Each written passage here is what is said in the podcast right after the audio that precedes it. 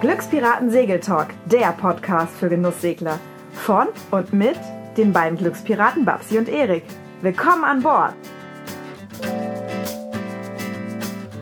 Ja, äh, eine weitere Premiere bei den, bei den Glückspiraten. Ähm, das erste Mal, dass wir einen Interviewpartner zum zweiten Mal in der Leitung haben. Das aber auch nicht ohne Grund. Auf der Boot in Düsseldorf 2018 haben wir den Klaus Aktoprak getroffen und äh, haben mitbekommen, dass er äh, ein neues Projekt am Start hat. Und das fanden wir extrem spannend. Deswegen haben wir gesagt, komm, den Klaus, den müssen wir uns auf jeden Fall nochmal ins Interview holen. Heute ist der Klaus bei uns und äh, erzählt uns ein bisschen was zu seinem neuen Projekt, wo er jetzt gerade ähm, ja, so ein bisschen die Werbetrommel rührt. Ähm, ja, aber dann äh, würde ich sagen, wir begrüßen erstmal den Klaus hier im, im Interview. Hallo, lieber Klaus. Hallo Erik, ja, danke für die nochmalige Einladung. Ich freue mich auf das Interview. Und, ja. Äh, ja. Ja, schön, dass du da bist. Schön, dass es so schnell nach der Boot geklappt hat. Ich habe so ein bisschen er er erkältungsmäßig geschwächelt, deswegen mussten wir das noch so ein bisschen nach draußen ziehen. Aber äh, jetzt hat es ja heute endlich mal geklappt.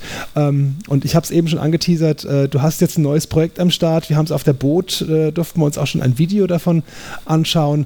Ähm, aber für die, die es jetzt noch nicht mitbekommen haben, erzähl uns doch mal ein bisschen was. Was, was. was planst du denn? Was ist denn das neue Projekt, was du für dieses Jahr planst? Ja, das neue Projekt nennt sich die Route der Wikinger. Und äh, ich hatte schon länger überlegt, dass ich nochmal losfahren will. 2014 war ich ja sechs Monate unterwegs in den Scheren. Und äh, jetzt war es soweit, dass ich wieder aufbrechen wollte. Ich wusste nicht so genau wohin. Und dann war ich bei Ikea, habe da in ein Bildband geblättert und da stand etwas von einer uralten Segelroute. Da habe ich ein bisschen nachgeforscht und habe dann äh, herausgefunden, dass es eine niedergeschriebene Segelroute gibt und das ist die älteste dokumentierteste, äh, dokumentierte Route auf der Ostsee.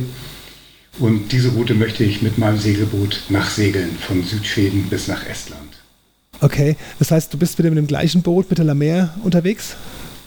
Genau, ich gebe mir Mühe, die am Laufen zu halten. Äh, sie hat ja 2014 alles brav mitgemacht. Insofern war jetzt nicht so viel Arbeit zu tun. Und äh, ja, mit der traue ich mich nochmal los. Die wird jetzt gerade ein bisschen fit gemacht und im Mitte April soll es dann äh, losgehen. Okay, ähm, ja, dann äh, äh was, erzähl mal, wo geht's hin? Was, was ist das Ziel? Äh, wie bist du überhaupt an diese, an diese Route gekommen? Ich weiß, ja, du hast erzählt, bei Ikea ist ja auch erstmal ein ungewöhnlicher genau. Start. Ähm, ja, erzähl mal, wie, wie, wie kam es dazu? Ich hatte dann ein bisschen weiter nachgeforscht. Äh, das nennt sich König Waldemars Segelroute. Klingt noch ein bisschen langweilig, fand ich. Und dann hatte ich aber äh, im Internet nachgeguckt und herausgefunden, dass es in Kopenhagen im dänischen Nationalarchiv ein Buch aus dem 13. Jahrhundert gibt, in dem Mönche diese Route halt handgeschrieben haben. Das sind 101 Wegpunkte. Damals gab es noch keine Karten. Das wurde dann also in Wegpunkten äh, niedergeschrieben. Und äh, ich bin dann direkt nach Kopenhagen gefahren, hatte eine Einladung von, der, von dem Nationalarchiv und konnte mir dieses Buch und diese Dokumente angucken und äh, habe dann auch eine Übersetzung gefunden vom Altnordischen ins Englische und äh, habe es dann auch geschafft, diese 101 Wegpunkte äh, herauszufinden und jetzt mühsam in meine Seekarten zu übertragen. Das beginnt in Südschweden, geht die äh, ostschwedische Küste hoch bis zu den Orlandinseln, dann äh, über Finnland, rüber bis nach Estland und sie endet dann in Tallinn. Mhm. Wie, wie, kann man sich das vorstellen? Also du hast gesagt, es gab damals noch nicht so die, das Kartenmaterial wie heute natürlich, ist klar. Wie, wie werden denn diese Wegpunkte jetzt beschrieben in so einer ähm, rein schriftlichen Beschreibung? Das ist das, wie sie es früher auch mit Landrouten gemacht haben. Also wenn ich dir jetzt sagen würde, du willst von Hamburg nach München, dann würde ich sagen, geh erstmal nach Hannover, dann gehst du weiter über, ähm, über Frankfurt und so weiter und so weiter. Weißt du? Und äh, mit so gewissen Abständen sind da eben diese 101 Wegpunkte angegeben. Es wird auch vermutet, dass viele davon Lotsenstationen sind weil das eben durch diese engen Scheren geht und dass man dann halt immer einen Ortskundigen dort an Bord genommen hat, mit dem man dann bis zum nächsten Punkt fahren konnte. Und das ist halt äh, so, der Kompass oder ein einsatzfähiger Kompass wurde im 14. Jahrhundert erst erfunden. Also damals gab es zwar Himmelsrichtungen anhand der Sonne, aber man hatte keinen Kompass, mit dem man navigieren konnte. Und Seekarten wurden quasi noch später erst äh, gemalt. Also es waren einfach nur so Routenbeschreibungen unter dem Motto, geh in die Richtung fünf Kilometer, dann gehst du zehn Kilometer nach da oder so. Und in dem Falle halt Seemeilen. Und so hangelt man sich dann durch die Scheren vom Anfang bis zum Ende. Mhm. Und du hast jetzt mittlerweile also diese Wegpunkte mal in eine Karte übertragen. Äh, genau, also das war gar nicht so einfach. Also bei manchen ist es so, dass die genauso heißen, wie sie heute noch heißen. Bei manchen war es ein bisschen unwahrscheinlich, dass die da sein sollten, wo man dachte. Und dann gab es Alternativen und dann habe ich äh, lokale Experten gefragt, Tourismusverbände teilweise nach dem Routenverlauf. Und je näher man sich denn damit beschäftigt hat und sich das auch auf den Seekarten angeguckt hat, also hier lag teilweise der ganze, der ganze Raum mit Seekarten ausgefüllt, damit man so ein bisschen Überblick hat über das große Ganze und dann ja, so langsam, mühsam habe ich dann meine Route zurecht gestrickt. Mhm, okay. Das heißt, du bist also jetzt auch schon eine ganze Weile in der, in der Vorbereitung. Ja, genau. Ich habe, glaube ich, vor acht Monaten angefangen sogar äh, und bin im letzten Sommer, also Ende August, September, bin ich dann nach Kopenhagen gefahren und bin dann weiter nach Schweden gefahren, um mir auch anzugucken, wie sich das von Land aus äh, anfühlt, ob man an diese, an diese Wegpunkte kommt. Und das war eigentlich ganz interessant. Das ist nämlich gar nicht so einfach, weil das alles im Privatbesitz ist oder abgesperrt ist. Also man hat da mit dem Segelboot ganz andere Möglichkeiten, diese Scheren wahrzunehmen. Und ähm, ja, und das war also so interessant, dass ich gesagt habe, okay, das Projekt macht Sinn. Und ähm, ich habe da auch probiert, wie sich das mit einem Kajak anfühlt, weil das ist ähm, auch ein Element dieser Reise, dass ich also eine Mischung aus Segelboot und Kajak äh, mache, einfach um in den Scheren noch ein bisschen flexibler unterwegs sein zu können. Das hat auch äh, den Grund, dass ein Kajak eben nicht so arg viel Tiefgang hat wie äh, ein Segelboot, ne? Genauso ist es. Und ähm, ich bin jetzt in dem Sommer auf meiner Erkundungsreise, sage ich mal, einen Tag mit dem Kajak gefahren. Und das ist halt großartig, weil kannst halt einfach überall hinfahren, an jede Schere, überall anlegen, überall festmachen. Mit dem Segelboot, bei mir 1,60 Meter Tiefgang, da muss man schon ein bisschen vorsichtiger agieren.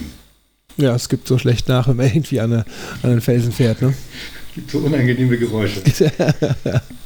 Okay. Ähm, du warst jetzt nicht alleine dort unterwegs, du hattest also äh, Hilfe und Berater. Äh, wie kann man sich das vorstellen? Bist du da äh, einfach hingefahren und gesagt, hier, ich habe das Projekt vor, äh, helf mir mal? Oder wie kamst du dem Kontakt? Ja, das Internet macht es möglich, äh, wie unser Interview jetzt gerade natürlich. Und äh, ich habe da ähm, auf schwedischen Seiten nachgeschaut, wer hat sich schon mal damit beschäftigt. Und es gab 1996 ein Boot, äh, also ein Originalnachbau einer Kogge aus dem, oder einem koggenartigen Schiff aus dem 13. Jahrhundert, die genau diese Route auch schon mal nachgefahren ist. Und ich habe dann probiert, diese Leute zu erreichen, die damit zu tun hatten. Und wie die Skandinavier so sind, sind die wahnsinnig hilfsbereit und äh, haben mich dann mit vielen Informationen und auch gerade mit viel Kartenmaterial ausgestattet, äh, um es mir halt ein bisschen einfacher zu machen. Mhm, cool.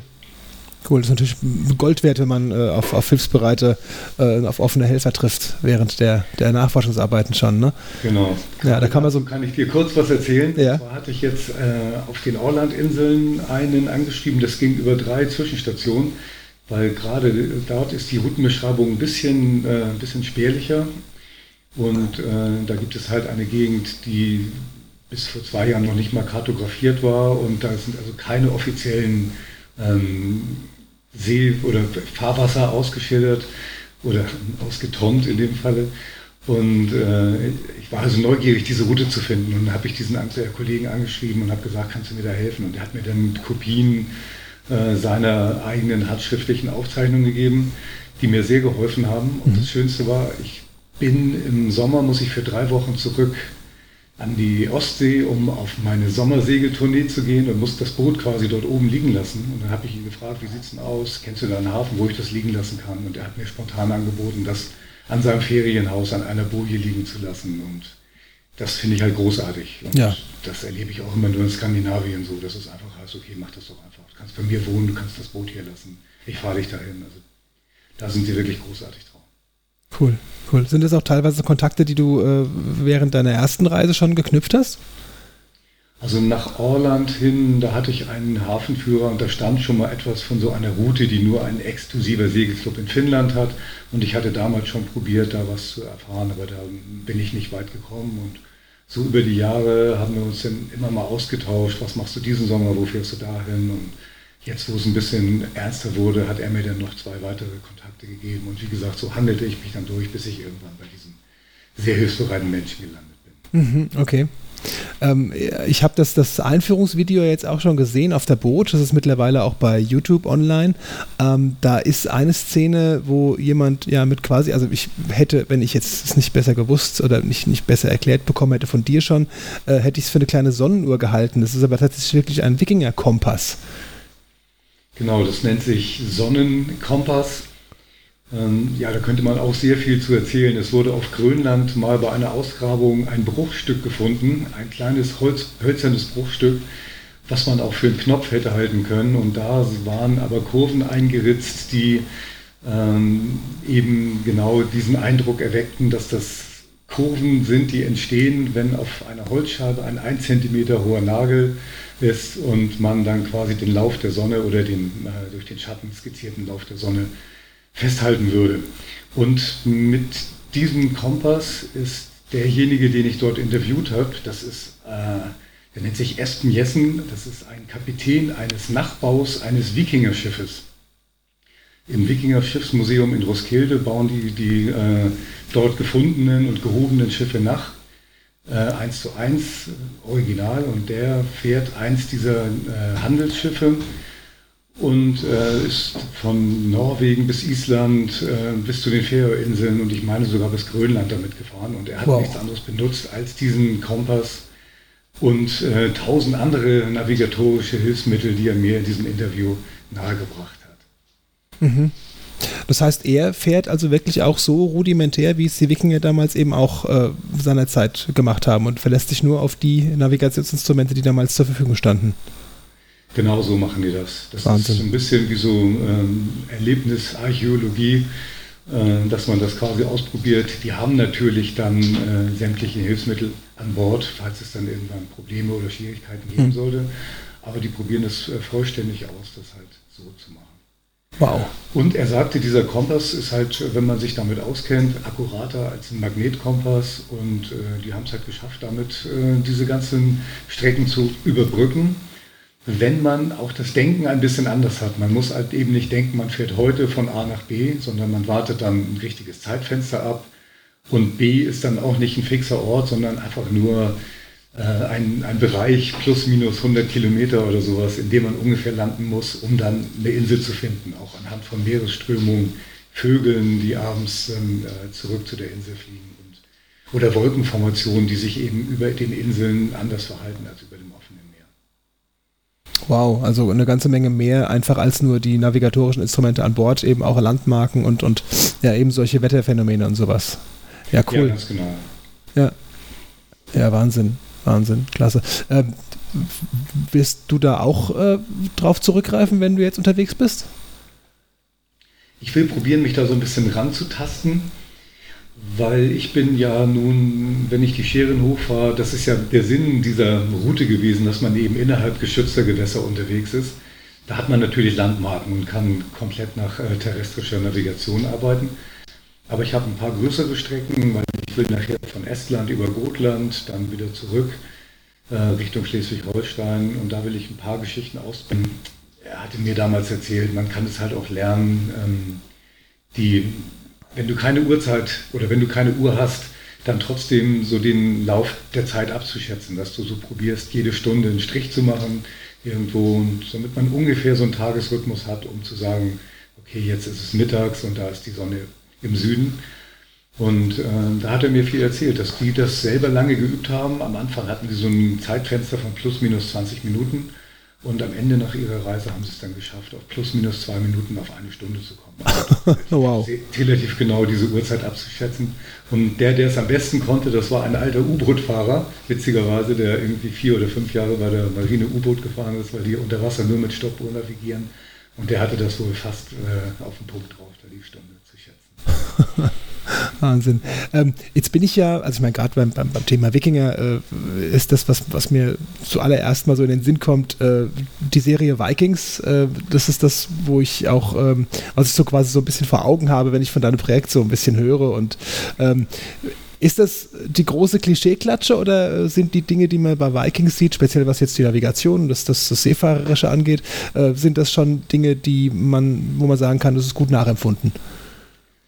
Ich habe mich jetzt natürlich in dieser Vorbereitungsphase sehr äh, eingänglich mit dem Thema Wikinger beschäftigt. Und wenn man jetzt im Wikinger Museum oder auch mit dem äh, Kapitän, mit dem ich da gesprochen hatte, über die Serie redet, dann schütteln die so ein bisschen den, den Kopf und sagen, es ja. ist schon sehr klischeehaft und vereinfacht.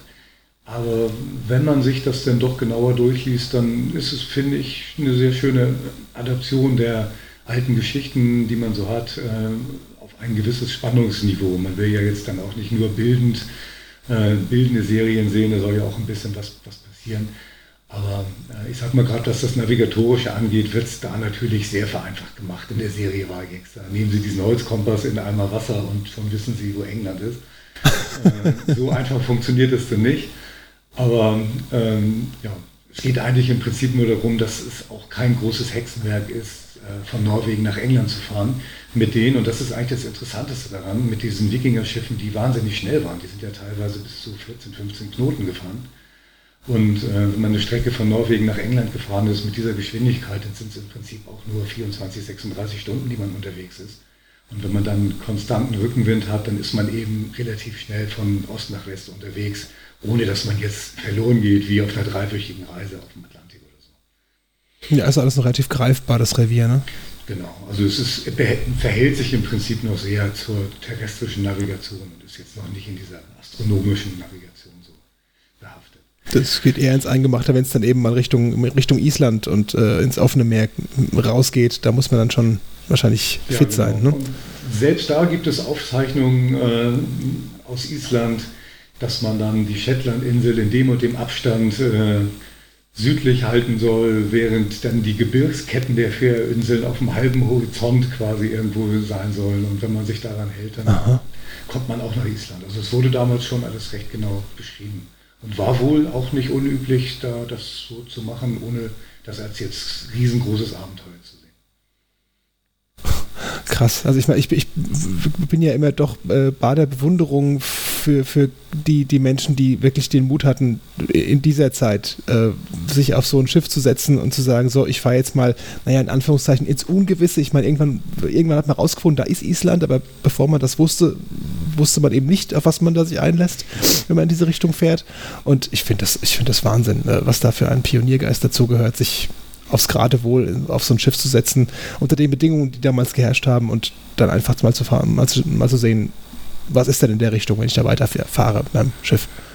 Ja, das, das sehe ich auch so. Aber es, sind halt, es ist halt einfach eine Schifffahrernation gewesen. Also ja. die, der große Teil der Bevölkerung Skandinaviens hat halt eben immer an den Küsten gelebt. Und die haben ähm, eines der ältesten und ersten Klinkerboote, haben sie zum Beispiel 300 vor Christi gefunden. Und 700 Jahre später ähm, oder 1000 Jahre später sogar sind eigentlich die ersten Wikinger-Aufzeichnungen. Das heißt, es sind schon 1000 Jahre skandinavischer Schiffbau vergangen, bevor dann überhaupt die Wikinger damit losgefahren sind. Also es ist natürlich dann auch eine ganze Menge Erfahrung, die ja. dahinter steckt. Ne? Ja, das auf jeden Fall, ja klar. Ähm, ja, aber jetzt mal zurück von den Wikinger zu deinem, zu deinem Projekt. Äh, wann wann, wann wird es denn jetzt endgültig bei dir losgehen? Also angedacht ist Mitte April, 15. April bis zum 20. April irgendwo in dem Zeitraum. Es ist ja ein bisschen wetterabhängig. Und dann wollte ich gleich in einem langen Schlag rüber bis nach äh, Südschweden. Du startest Und, von Fehmarn aus, ne? Von Fehmarn aus, von Heiligenhafen werde ich, äh, werde ich abfahren. Ja. ja. Genau. Genau. Und dann, äh, wie geht es dann weiter? Was, was, was planst du ungefähr? Wie lange wird es dauern? Ich will dann äh, bis Ende Juni, Mitte Juli auf den Orlandinseln bzw. in den finnischen Scheren angekommen sein. Aha. Und äh, da beginnt dann Anfang Juli die Ferienzeit. Das ist in Schweden immer relativ dramatisch, weil die dann alle gleichzeitig Urlaub haben. Und dann wird es für mich ein bisschen schwierig, da einen Film zu drehen, der quasi mit Einsamkeit und, und Wikingern und vergangener Zeit zu tun hat, wenn äh, überall Touristen und überall tausend Boote rumfahren. Äh, und ich werde dann zurückfahren. Und wir haben im letzten Jahr schon hier eine Ostsee-Sommertournee veranstaltet. Das heißt also mein Album, was auf der letzten Tour 2014 entstanden ist, das Album Zeitmillionär, das werden wir dann wieder auf die Bühne bringen. Und wir haben jetzt, glaube ich, auch schon 12, 13, 14 Termine zusammen. Und das geht dann wieder von äh, Flensburg bis nach Rügen. Cool. Gibt es wieder die Sommertour? Genau, von Mitte Juli bis Mitte August. Und ja. danach fahre ich dann wieder hoch äh, nach Finnland und dann mache ich quasi den Rest Estland und dann Gotland. Und dann irgendwie habe ich keine genauen Pläne, wie lange es dauert, bis ich zurückkomme. Das schaue ich einfach mal, wie das Wetter so mitmacht. Und du hast eben schon gesagt, äh, wie bei, deinem letzten, bei deiner letzten Ostseerunde wird es auch dieses Mal wieder einen Film darüber geben? Genau. Ich habe ja jetzt schon angefangen. Du hast ja diesen Videotrailer gesehen. Ja. Ähm, auf der letzten Ostseerunde, da war ich ja noch so ein bisschen fast hobbymäßig unterwegs mit so einer GoPro-Kamera, immer schnell aus der Hand gefilmt. Und ähm, das ist mir jetzt auch wichtig bei diesem Projekt, weil es doch ein bisschen ernsthafter ist, ähm, hier jetzt auch filmisch ein bisschen was draufzusetzen. Ich habe jetzt schon eine ganze Menge investiert in Equipment und äh, mir in den Jahren auch sehr viel beigebracht, um das vernünftig umzusetzen. Und das soll also wirklich ein Film werden, der sowohl im Fernsehen als im Kino auch mit großen Produktionen mithalten kann, was das natürlich wesentlich aufwendiger macht. Okay, und die Filmarbeit und alles machst du alles alleine oder hast du da, hast du da Begleitung? Ich werde es überwiegend alleine machen. Ich nehme aber für ein paar Passagen diesmal noch jemanden mit. Ich hatte zum Beispiel bei diesem Interview im Wikinger Schiffsmuseum in Roskilde, da hatte ich auch schon einen Freund dabei. Einfach nur, weil es äh, perspektivisch manchmal ein bisschen einfacher ist, wenn man das mit zwei Leuten macht und mhm. nicht immer sich selber sehen, drehen muss und sehen muss. Ja, ja, klar, wenn man jemanden dabei hat, der mit einem, mit einem anderen Auge nochmal auf die, auf die Situation, auf Setting guckt, ne, dann, dann kommen da vielleicht nochmal andere Ideen. Ist auch ganz spannend, ne? Ja, man sieht ja selber auch die Fehler, die man gemacht hat, immer erst hinterher. Also wenn man nicht gleichzeitig aufs Display gucken kann und davor stehen kann, oder ist es zumindest relativ schwierig, das so umzusetzen. Ist klar. Ja. Und äh, auch äh, bei diesem Trailer siehst du teilweise, wo ich mit dem Kajak dann an einer Insel vorbeifahre. Wenn da jemand steht, ist es relativ einfach. Wenn du das alles selber machst, dann musst du die Kamera hinstellen, musst du sie einschalten, dann musst du ins Kajak springen, musst du so hin und her fahren und paddeln und wieder ausschalten. Und der Aufwand ist natürlich dann äh, deutlich größer. Und äh, aus dem Grund will ich auch noch eine kleine Drohne mitnehmen, die mir so ein bisschen über der Schulter schwebt, um quasi einen Kameramann zu ersetzen, der so ein bisschen neben mir unterwegs ist. Ja, eine Drohne kann dann natürlich gerade so Vorbeifahrtvideos und so totale Videos und so kann das natürlich wunderbar übernehmen, ne? Ja, genau. Also ich finde bei den Drohnenaufnahmen mittlerweile diese Landschaftsaufnahmen von oben, das kennt man ja. Also, da habe ich mich auch fast schon ein bisschen satt gesehen. Und äh, mir ist es eigentlich wichtig, ich stelle es mir vor, so eine Drohne so, so zwei, drei Meter neben mir quasi mhm. zu haben.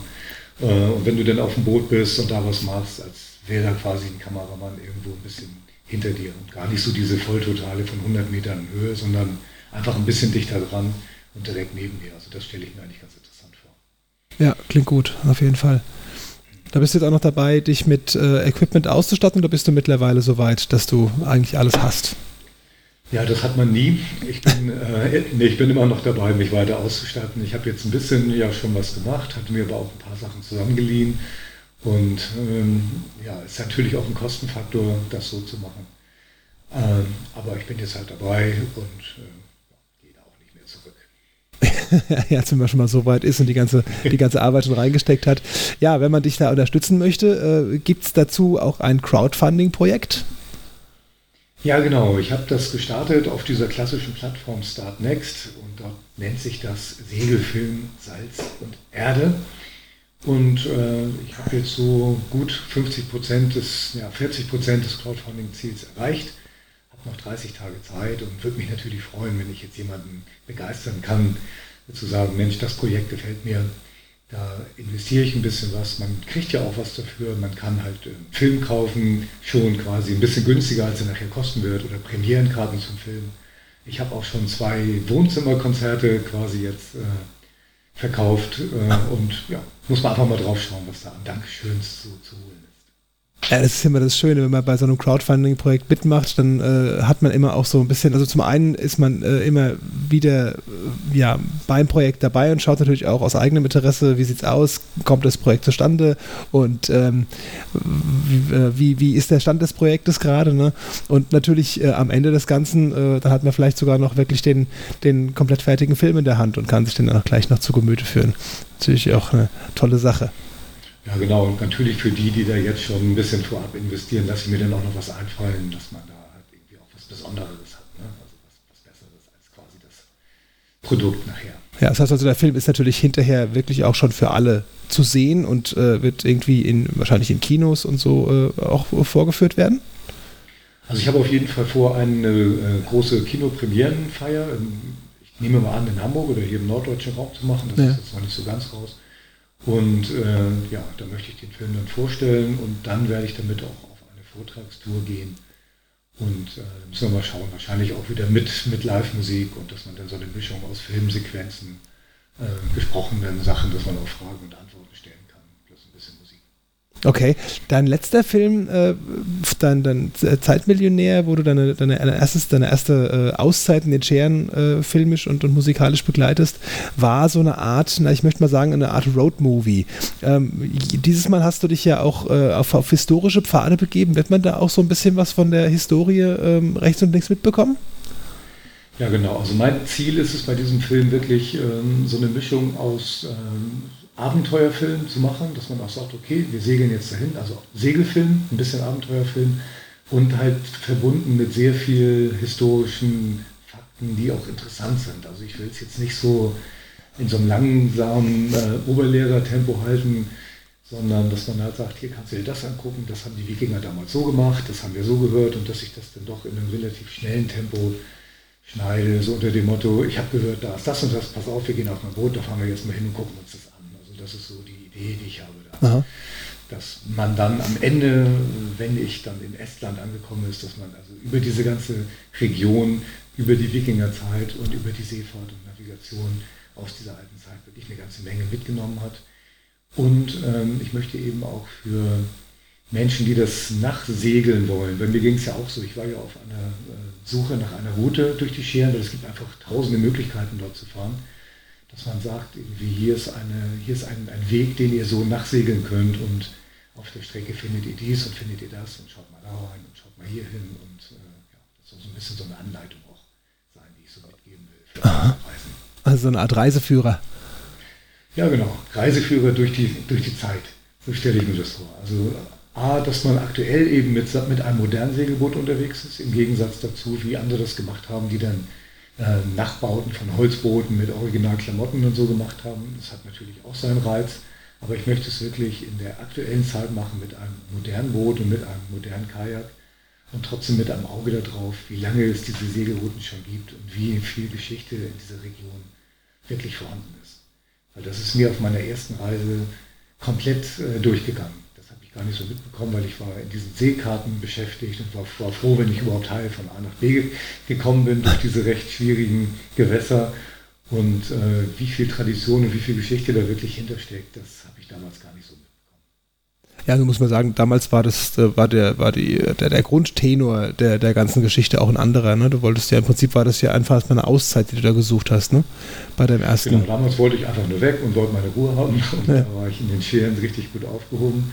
Und das wäre mir diesmal auch ein bisschen zu wenig. Also ich freue mich auch richtig drauf, jetzt äh, überall noch so ein paar kleine Wissenskörnchen und ein paar Fakten auszugraben. Und vielleicht finde ich ja noch einen Wikingerschatz oder ein verborgenes Wrack oder so, man weiß es ja. Ich rechne fest damit, lieber Klaus. ich hoffe auch. Wir werden es dann im Film sehen, ne? Ich weiß noch nicht, wie ich damit umgehe, wenn ich 400 Kilo Silber finde. Also ich wüsste da was. Ich auch. Ja, genau. Ich rufe beim Museum an. so.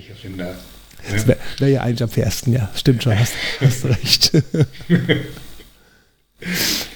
Ja, cool. Ähm, wenn man mehr über dein, dein Projekt erfahren möchte, wenn man dich äh, unterstützen möchte bei äh, Start Next und wenn man äh, ja eben auch dranbleiben möchte und schauen möchte, was passiert bei Klaus und Salz und Erde, äh, wo kriegt man die Infos her? Also es gibt eine zentrale Homepage auf www.lufgier.de.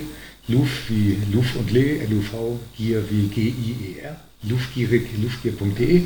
Und es gibt auch einen Blog, der ist auf Blogspot, der nennt sich auch Lufgier. Und im Prinzip, wenn man Lufgier oder Sailing Baseman eingibt bei, bei Google, dann landet man auch gleich direkt äh, dort, wo man hin soll. Oder auch der Name Actoprak ist so ungewöhnlich, auch dort landet man dann gleich auf diesen Plattformen. Wunderbar. Okay, das heißt, äh, dir, lieber Hörer, sei äh, dringend empfohlen, da jetzt direkt mal hinzusurfen, luftgier.de und äh, vielleicht hast du äh, Lust, dich äh, auch beim Projekt von Klaus zu beteiligen. Jetzt hast du noch die Möglichkeit. Ähm, ich habe gesehen, auf der äh, Startnext-Seite gibt es eine ganze Menge äh, Projekte und, und Dinge, die sind äh, von der Zahl her limitiert. Das heißt, es macht schon Sinn, wenn man da möglichst bald dabei ist, damit die Sachen nicht alle vergriffen sind und äh, man am letzten, letzten Endes dann nur den Film bekommt. Ja, genau. Ein ja. paar Sachen habe ich, hab ich limitiert, weil man das einfach nicht zu viel an, anbieten kann. Aber es gibt auch immer die Möglichkeit, wenn jemand jetzt was ganz Besonderes sich wünscht, dass man das auch dann extra designen kann. Also man kann noch Dankeschöns quasi später zufügen. Also wenn da einer eine ganz besondere Idee hat, dann ist das bestimmt auch zu realisieren. Also du hast noch, du hast noch Planungsfreiheit und du kannst also quasi noch äh, Projekte rechts und links äh, einbauen und bist da also offen für, für Gespräche und für Ideen, ja? Absolut. Und cool. besser ist es. Man kann sich ja nicht immer alles alleine einfallen lassen. immer über Input von außen. Und ansonsten wäre so eine Reise und so ein Projekt wäre auch gar nicht machbar. Also ich habe jetzt gerade mal aufgeschrieben, wer da mir schon alles überall geholfen hat. Das ist wirklich eine endlos lange Liste. Euch inbegriffen, liebe Glückspiraten. Und äh, ja, ich bin da mal sehr dankbar drüber. Ja, klingt aber echt nach einem tollen Projekt und ich hatte es, also mich persönlich hat es sofort angefixt, als ich gehört habe, um was es da geht und äh, was du da wieder vorhast. Und ähm, ja, ich fand es von Anfang an interessant. Ich freue mich drauf wenn wir die ersten, äh, vielleicht die ersten Videoausschnitte oder sowas jetzt im Laufe des Sommers vielleicht sogar schon sehen. Ähm, was denkst du denn, bis wann ist denn der Film dann auch wirklich so weit, dass man ihn schauen kann? Ja, also wenn ich dann zurück bin, ich schätze mal Ende Oktober, dann geht es halt an den Videoschnitt, dann werde ich Tonnen an Videomaterial haben, aber ich habe mir so vorgenommen, dass ich bis zum Jahresende 2018 das eigentlich alles fertig haben möchte. Wunderbar, also kann der, kann der Video und die DVD dann quasi auch unter dem äh, Weihnachtsbaum liegen. Ja, das ist mein größter Wunsch, das zu schaffen. Da muss ich mal schauen, wie das alles so wird. Aber ich denke mal, ich werde mich nach der Reise vollständig irgendwo einschließen, einen Monat und jeden Tag nichts anderes machen als Videoschnitt und dann sollte das wohl auch klappen. Wow, Wahnsinn. Ja, ja, muss man wahrscheinlich auch machen. Du wirst wahrscheinlich eine ganze Menge, hast du ja eben schon gesagt, eine ganze Menge Videomaterial mitbringen. Und äh, ja, da muss man sich auch einfach einschließen und einfach mal konzentriert dann die ganzen Sachen durcharbeiten. Das kann ich mir vorstellen. Ja, ich habe ja jetzt schon von dieser ganzen Vorbereitung im dänischen Nationalarchiv und im, im Wikingermuseum, ich habe jetzt schon äh, so, so viel Videomaterial, dass es für einen kompletten abendfüllenden Film reichen würde. Und ich bin noch nicht mal losgefahren. Also da muss ich auch mal gucken, wie ich das nachher alles so ein bisschen in, in, ja, in ein Format kriege, was dann auch nicht zu lange hat. Ich fand diese, diese äh, äh, Ausschnitte, wo du mit, dem, ein, mit deinem einen Gesprächspartner dieses Interview äh, geführt hast, der dann auch eben über diesen, diese Route und äh, über dieses Buch, in dem du das gefunden hast, erzählt hat. Ähm, alleine seine Art zu erzählen und wie er erzählt, äh, fand ich schon super interessant und ich glaube, da ist auch noch eine Menge Material, was man vielleicht auch später im Film sehen wird. Genau, ja, der, der, war wirklich großartig. Den hätte ich nicht besser casten können. Und, äh, ich habe ihn darum gebeten, ob er fünf Minuten kurz was erzählen kann. Dann hat er da, glaube ich, eine Stunde Vorlesung gehalten. ohne, ohne, Punkt und Komma, aber auch äh, auf, in, in allerbesten Englisch. Hochinteressant. Und ich denke auch mal, dass ich dieses Interview dann als Special dann äh, irgendwie auch nochmal auf YouTube stellen werde oder zum Film damit zugeben werde. Weil es wäre einfach schade, dass nicht äh, der Allgemeinheit zugänglich zu machen, aber ich kann das jetzt nicht in den Film einbauen in der Länge, dann wird er zehn Stunden lang. Ja. Ja, aber ich finde seine Art äh, zu sprechen und, und wie er das so präsentiert, alleine seine, seine Ausdrucksweise ist alleine schon äh, die, die Erwähnung wert, ne? Ja, der ist großartig. Also ja. Den fand ich auch ganz, ganz toll. Super. Ja. Super. Ja, äh, Klaus, dann bleibt mir jetzt im Moment erstmal nur dir ganz, ganz viel Erfolg mit deinem neuen Projekt zu wünschen. Ich bin äh, ein kleines bisschen neidisch äh, auf dich und äh, dass du da dieses, so, so, so, eine tolle Idee hattest. Und ähm, ja, ich wünsche dir ganz, ganz viel Erfolg dabei und ich freue mich wahnsinnig ähm, auf die ersten Filmschnipsel und vor allem dann auf das, auf das Endergebnis irgendwann Ende diesen Jahres. Ja, das ist schön. Und wer das mitverfolgen will, also ihr ja dann hoffentlich auch. Also ja, ich habe ja einen, einen, Blog und habe jetzt auch schon angefangen, die Vorbereitung in so ein paar kleinen Videos äh, zu dokumentieren. Also es wird auch die ganze Zeit da auf meinem Blog und auf meiner Website irgendwas zu sehen sein, damit man weiß, wo, wo ist er gerade, was macht er gerade und wie entwickelt sich das Projekt. Also schaut gerne immer mal rein. Alles unter luftgier.de beziehungsweise auch unter äh, äh, Facebook wahrscheinlich zu sehen, ne? Unter Facebook auch. Ja. genau. Super. Ja, Klaus, vielen Dank für die Zeit und äh, ganz, ganz viel Erfolg. Danke dir. Mach's gut. Ja, bis bald. Wir sehen uns dann auf der nächsten Messe wieder, würde ich sagen. Und dann äh, erzähl, mal, erzähl mal, was draus geworden ist. ich bin gespannt. Dankeschön und bis bald. Tschüss. Tschüss. Toll, dass du auch heute wieder bei unserem Segeltalk mit an Bord warst.